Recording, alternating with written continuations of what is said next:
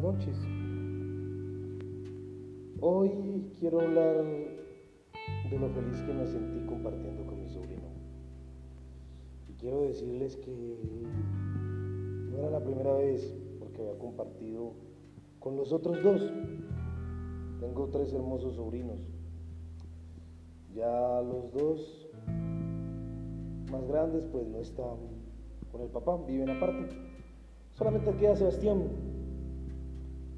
Y Sebastián es un niño que amo con todo mi corazón. Es mi sobrino, el menor de todos.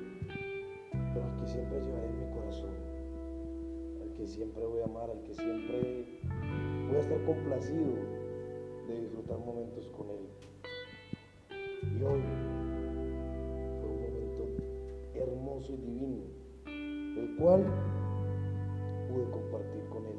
Porque quiero compartirle este día hoy, o tal vez esta anécdota con mis otros sobrinos, porque es tan importante para mí vivir esos momentos, porque no sé qué pueda pasar mañana. Y recordar que eso que pasó hoy, así vuelva a pasar mañana, no va a ser igual. Soy feliz, soy feliz desde lo más recóndito de mi corazón compartiendo con ustedes eso. Y hoy, ¿qué puedo decir?